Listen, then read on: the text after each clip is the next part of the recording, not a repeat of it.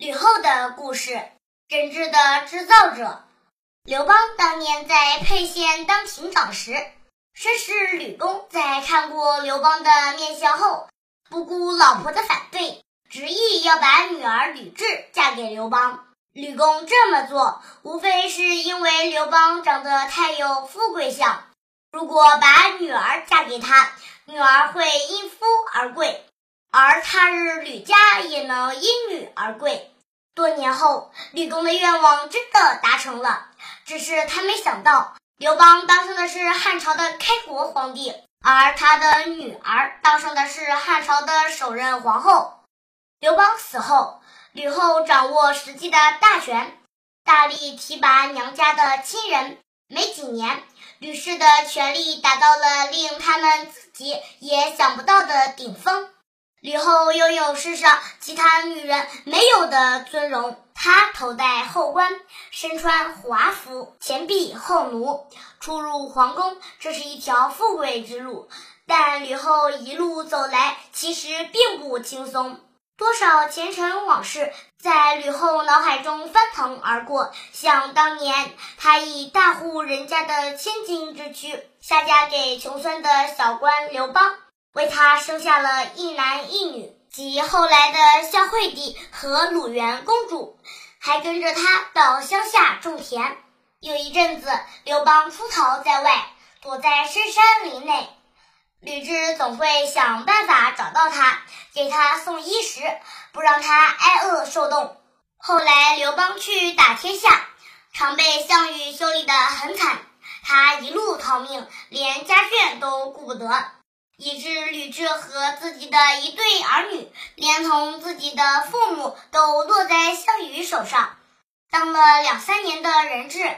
那种被囚禁的恐惧感，后来回想起来，吕雉仍然心有余悸。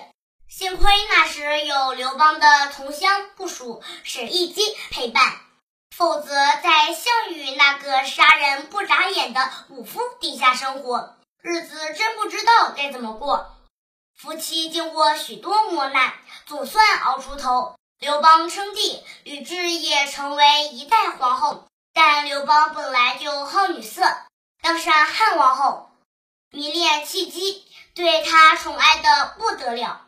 刘邦常说他和吕后所生的儿子刘盈，个性仁慈软弱，不像他；和戚姬所生的儿子刘如意才像他。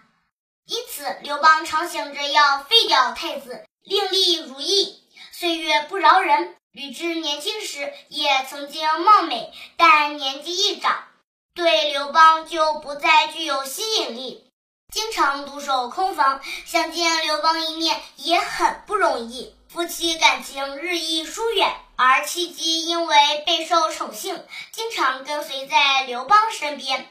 从早到晚哭哭啼啼，要求刘邦废掉太子刘盈，立如意为继承人。如意一旦娶刘盈而代之，成为太子，吕后的地位必定不保。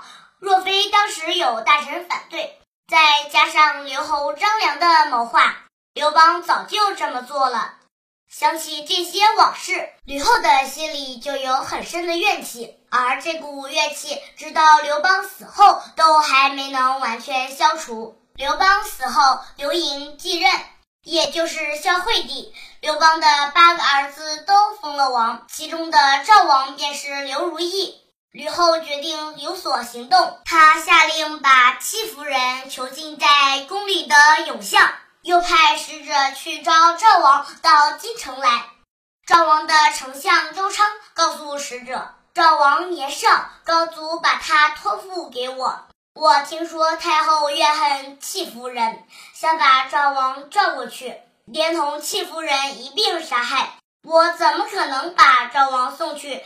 再说赵王现在身体有病，也不能奉诏。”使者将这些话回报给吕后，吕后大怒，把周昌召到京城来，再派人去召赵王。孝惠帝秉性仁慈，知道太后发怒，唯恐不利于赵王，就亲自到坝上去迎接赵王。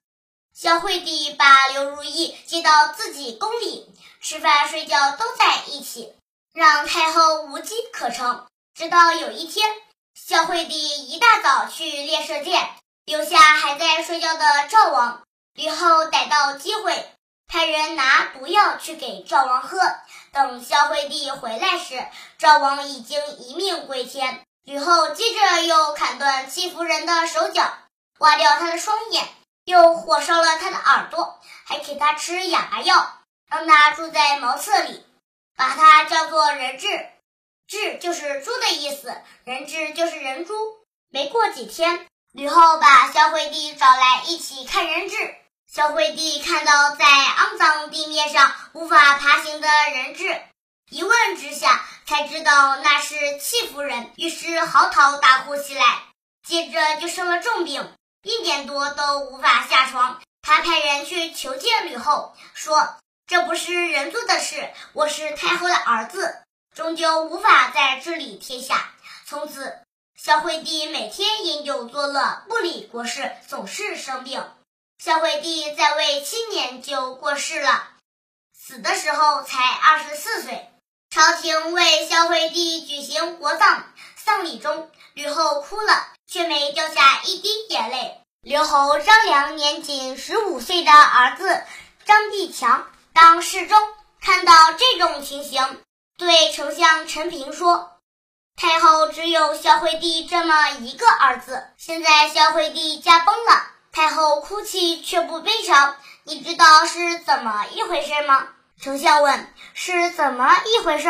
张必强说：“孝惠帝没有留下年长的儿子，太后心中一定顾及你们这些大臣。您现在快快请命，说要拜吕台、吕产、吕禄等人为将军，让他们统领两宫卫队南北二军，再让吕家的一些人进宫里来当官办事。这么一来，吕后才会安心。”你们也才能免除一场灾祸。丞相采用了张必强的建议，吕后这才感到欣慰，哭声中才听出真正的悲伤。吕氏家族的权力也就是从这个时候开始崛起的。不久，少帝即位，但实际的大权都操控在吕后手里，朝中不论大小事都得听从他的指示。吕后大封吕家的人为王侯，右丞相王陵对此事表示不同的意见，吕后就夺去他的相位，王陵只好告病返乡。吕后乘此机会晋升了迎合自己想法的左丞相陈平当右丞相，在拔擢和他最亲近的臣子沈亦基当左丞相。吕后心中不仅怀有一股很深的怨气。还藏着一股很深的恐惧，他恐惧什么？恐惧那些拥有实权的功臣，也恐惧刘邦和其他嫔妃所生的皇子。这种恐惧从早先就能看得出来。刘邦过世的时候，吕后特地隐瞒了他的死讯。他找沈亦基商量，过去这些将领和皇帝一样，都是老百姓，后来却得北面称臣，尊他为王。心里老早就不服气，现在又要他们来侍奉年轻的主子，若不把他们通通杀光，以绝后患，天下就不会太平。有人听到风声，就赶紧通报厉将军。厉将军立刻求见沈一基，说：“如果将领们知道高祖一走，他们就要被杀，那才真的会天下大乱。到那个时候，汉朝也要灭亡了。”沈一基把话传达给吕后，吕后才打消念头，发布了刘邦过世的消息。刘邦在世的时候，吕后就已经设计除掉韩信和彭越。或许这是刘邦默许授权的，毕竟非刘姓的王侯都不能信任。但刘邦大概没想到，吕后连他的刘姓子孙也照杀不误。赵王刘如意被毒死，齐王刘肥是刘邦的庶长子。吕后设计请他喝毒酒，他侥幸逃过一劫。赵幽王刘友被吕后召进京城，活活饿死在牢里。燕灵王刘建死后，吕后派人去杀掉了他唯一的儿子，断了刘坚的后嗣。吕后的毒手甚至生下了新立的小皇帝。宣平侯是鲁元公主的夫婿，他的女儿在做孝惠帝的皇后时没有生下儿子，却假装怀有身孕，把后宫其他妃子所生的儿子抱来，谎称是自己的儿子，并除掉了孩子的生母。孝惠帝死后，这个孩子继任为国君，也就是少帝。少帝逐渐长大。听说自己是母后从其他妃子那里抱来的，而自己的亲生母亲已被母后所杀，便说了一句：“母后怎么可以杀我的生母？还谎称我是她的儿子。等我长大后，一定要有所改变。”吕后听了这番话，感到忧虑不安，就把少帝囚禁在永巷，对外宣称皇帝生了重病，无法接见任何人。吕后对朝臣说。